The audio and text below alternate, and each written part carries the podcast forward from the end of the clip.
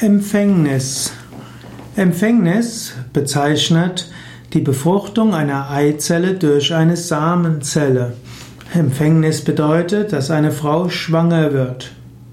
Empfängnis kann auch heißen, dass eine Mutter einen neuen Astralkörper empfängt, die Seele empfängt. Empfängnis heißt deshalb Empfängnis, weil es ein Empfangen ist einer anderen Seele im Mutterleib.